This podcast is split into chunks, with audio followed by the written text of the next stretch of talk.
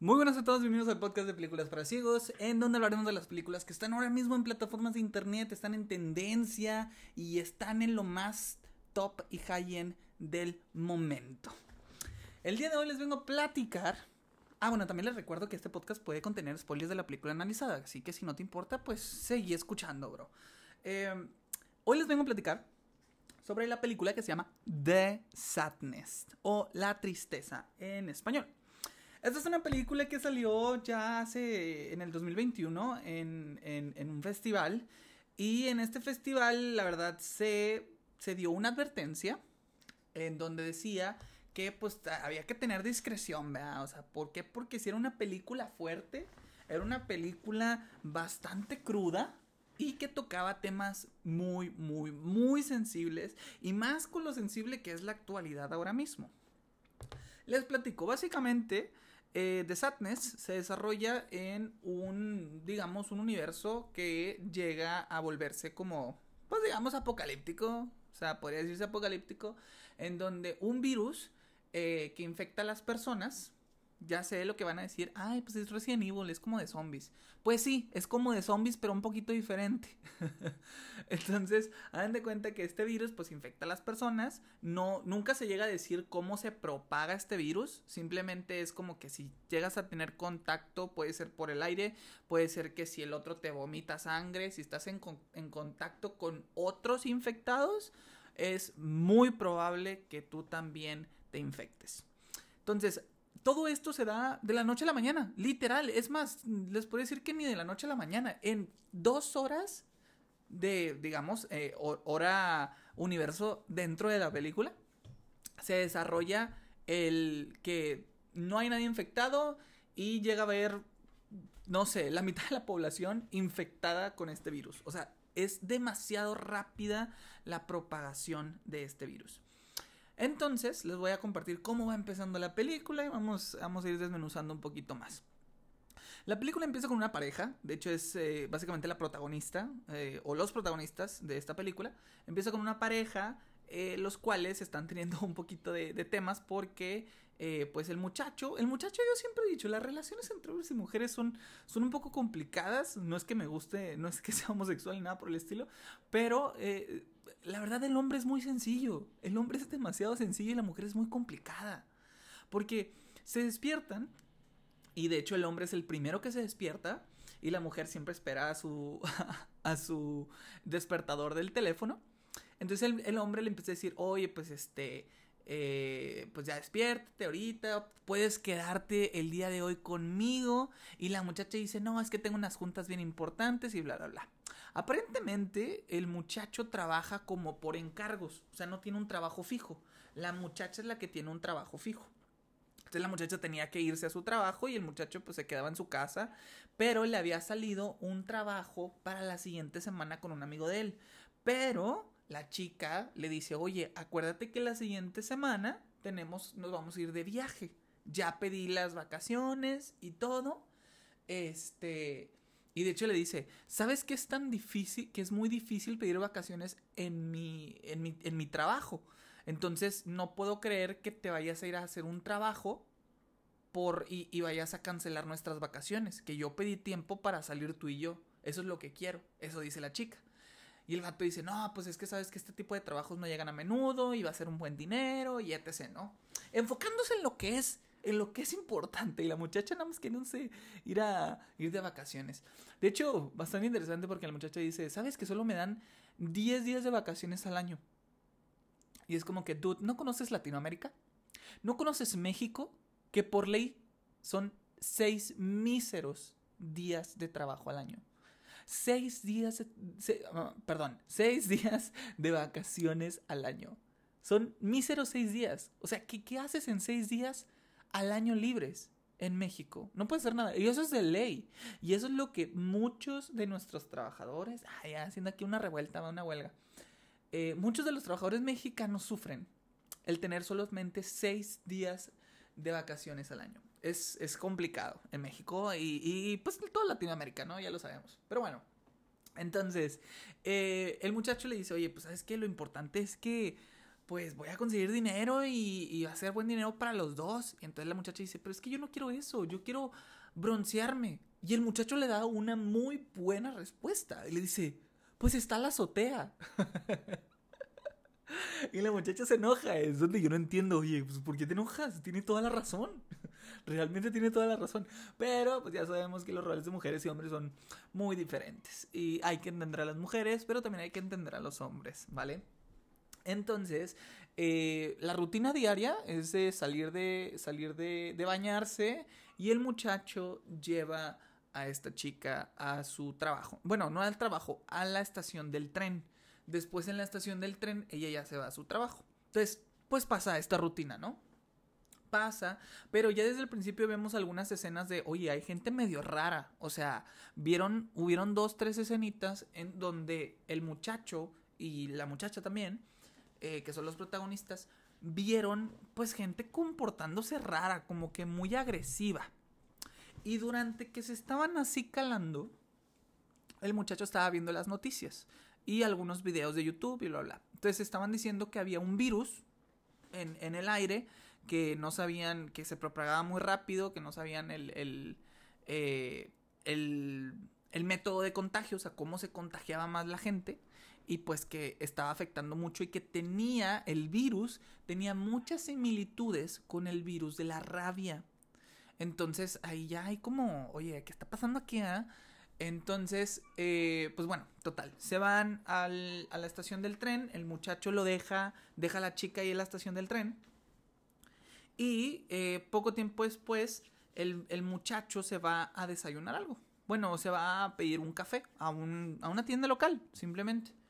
Entonces va entrando una señora, pero no sé, la cara muy rara, muy deforme, algo rara y con una expresión de locura y de sadismo en su cara. A lo cual ella le vomita a otro chico y empieza desde ahí. O sea, y les digo que esto pasa los tres minutos de película. Bueno, tampoco, ah, como a los diez minutos de película. Entonces desde ahí empieza todo el caos en donde eh, pues se está esparciendo este virus y pues nuestro protagonista macho alfa logra escapar. Afortunadamente llega a su casa, el vecino también está re loco y le logra cortar dos dedos, lo cual se ve pues bastante explícito. Entonces, eh, afortunadamente logra escapar y trata de comunicarse con la chica. Obviamente que es su amada, ¿no? Y la quiere buscar para decirle, oye, ¿qué pedo? Este, esta raza se está volviendo loca. Hay muchísimos diálogos que son demasiado crudos. Porque eh, aparentemente en la República de China, que es Taiwán, que es en donde se suscita todo este tema, hay como un, megáfono que puede utilizar el pueblo, bueno, que puede utilizar la política o, el mandato que esté ahí para dar avisos a toda la comunidad. Entonces, aparentemente lo que sucedió es que eh, uno de estos encargados del, del gobierno eh, se enfermó y empezó a decir locuras. Porque, ojo, las personas que son infectadas pueden hablar, tienen raciocinio y tienen las habilidades físicas de un humano normal. No es como en algunas películas de zombies que los zombies van bien lento, nada que ver.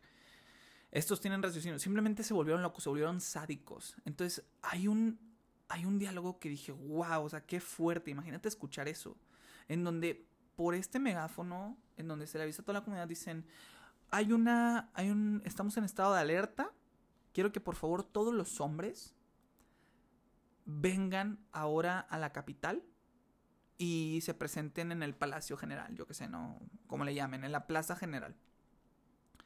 Porque aquí les voy a cortar sus miembros y se los voy a dar de comer a los perros.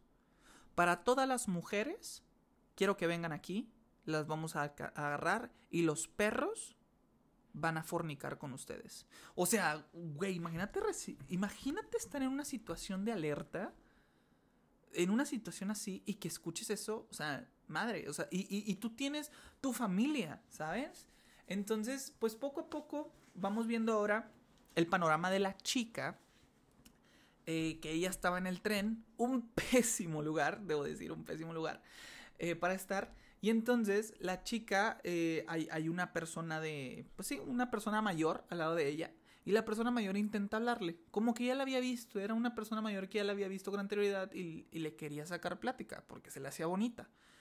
Entonces, el señor dice algo muy cierto, porque la muchacha, o sea, el, el señor trataba de hablarle y la chica estaba como de, señor, simplemente quiero leer, o sea, déjeme en paz. Y el, el, señor, y esto es muy importante para la trama porque el, el, señor es uno de los principales villanos más adelante.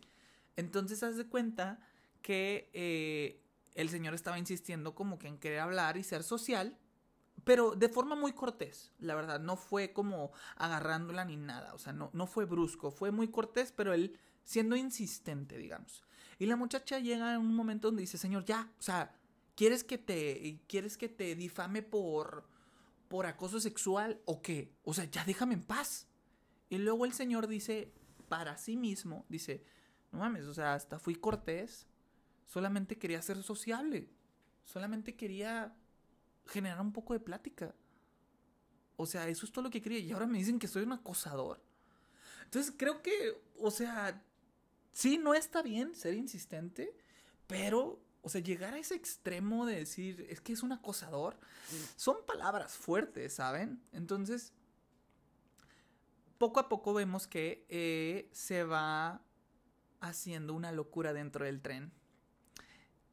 La gente se empieza a matar entre sí, muchos litros de sangre, debo decir, o sea, ahí la película es, es muy fuerte en el sentido de que hay muchísimos litros de sangre, hay muchísimos diálogos muy crudos y aparte de eso también inclusive hay hasta desmembramientos, entonces que se ven bastante gráficos. Entonces, cada quien eh, decida si lo quiere ver o no, ¿no? Entonces, eh, pues cada quien se vuelve loco. Obviamente la mujer, nuestra protagonista, logra escapar con otra, eh, otro personaje secundario pero quien las está siguiendo de cerca es este señor que, la, que al principio, bueno, vamos a decirle el acosador. Este. Y ahora sus más oscuros deseos y sus más oscuras eh, intenciones salen a relucir y le dicen, me las voy a follar a las dos.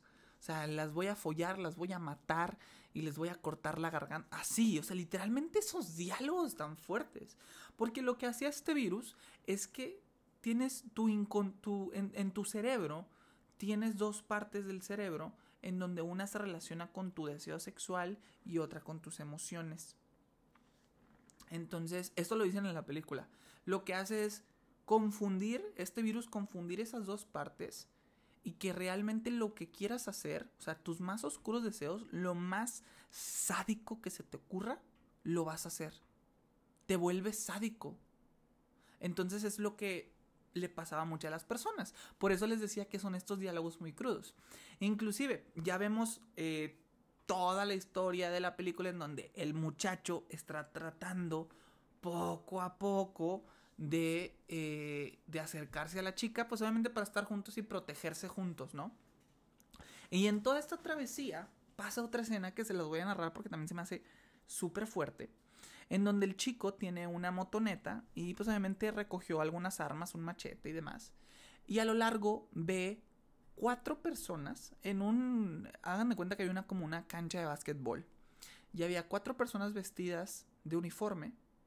Y había un chico que estaba rogando por ayuda. Estaba rogando por ayuda. Y el chico estaba siendo torturado. O sea, literalmente torturado.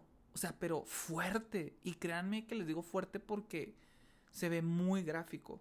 O sea, golpes en la cabeza con palos de madera.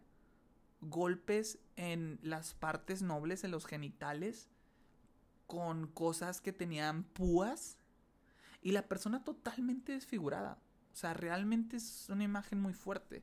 Entonces, ante todo, ante este escenario, nuestro personaje va y, llega con esas cuatro personas que estaban torturando al otro y les dice, oigan, déjenlo y la chingada, lárguense. Y afortunadamente logra eh, ahuyentarlos, lo cual se me hizo bastante raro porque qué raro, ellos no huyen o no me ha tocado verlos huir hasta el momento. O sea, estas personas que están contagiadas. Entonces huyen, se salen de ahí, pero le dicen, ¿qué? ¿Tú te lo quieres coger o qué? Así, literalmente, ¿tú te lo quieres follar o qué? Y entonces pues se van y luego la persona que está eh, torturada, literalmente, y súper golpeada, lo agarra muy fuerte a nuestro personaje, a nuestro protagonista, y le dice, ¿por qué los detuviste? Ya casi iba a eyacular. Y es como de, ¿what the fuck, bro? Qué intenso, o sea, imagínense no, no, no. O sea, por eso les digo que la verdad está muy fuerte. Entonces, ante todo esto, nuestro, nuestro protagonista logra salir vivo. Afortunadamente logra salir vivo de ahí. Y pues sigue en su idea de eh, seguir a, ir buscando a esta chica. Eh, poco a poco se van acercando, pero vemos que nuestro personaje, nuestro protagonista, ya no es el mismo.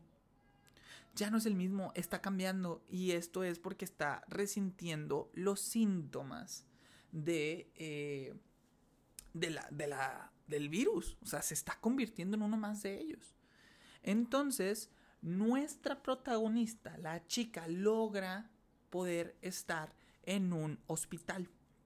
En ese hospital, eh, pues obviamente había muchas personas que no estaban contagiadas, pero después llega el acosador y rompe todo, mata a los policías que estaban ahí y se meten más locos, o sea, más sádicos se meten, más personas contagiadas y obviamente empiezan a hacer una masacre.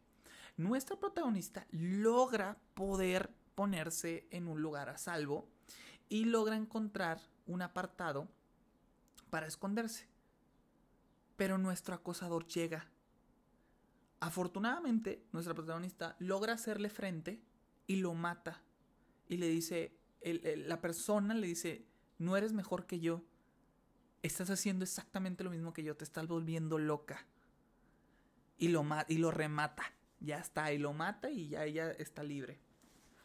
Después de esto, se abre una puerta en donde ella estaba y hay otra persona con, digamos, con un traje especial como para evitar esta, este virus y la mete ahí adentro. Y aparentemente dice, qué raro que tú no estés afectada.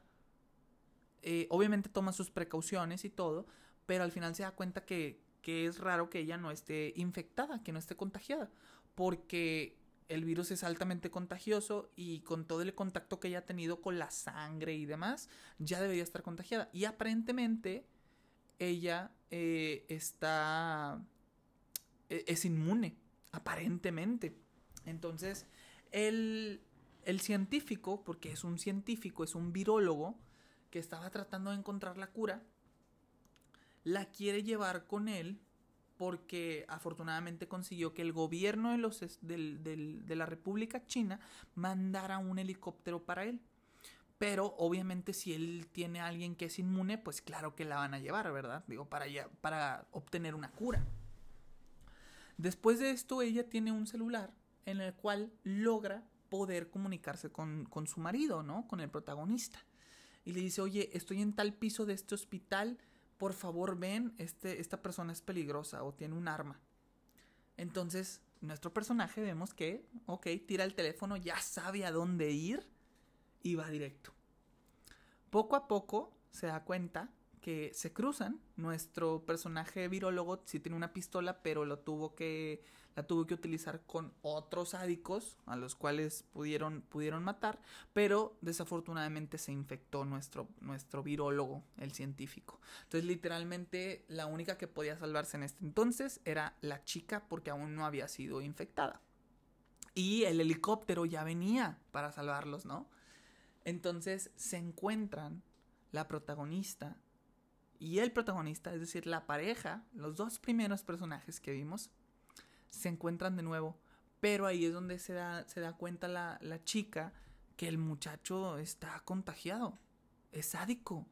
Ya no puede hacer nada más. Está enfermo. Entonces, ella logra cerrar una puerta en donde es una reja donde ya el muchacho ya no puede acceder. Y entonces le pregunta a ella por curiosidad, oye, ¿qué se siente? Y el chico le dice, se siente genial. Y creo que esta es una gran, o sea, es un gran easter egg en donde podemos decir que la locura a veces sienta bien.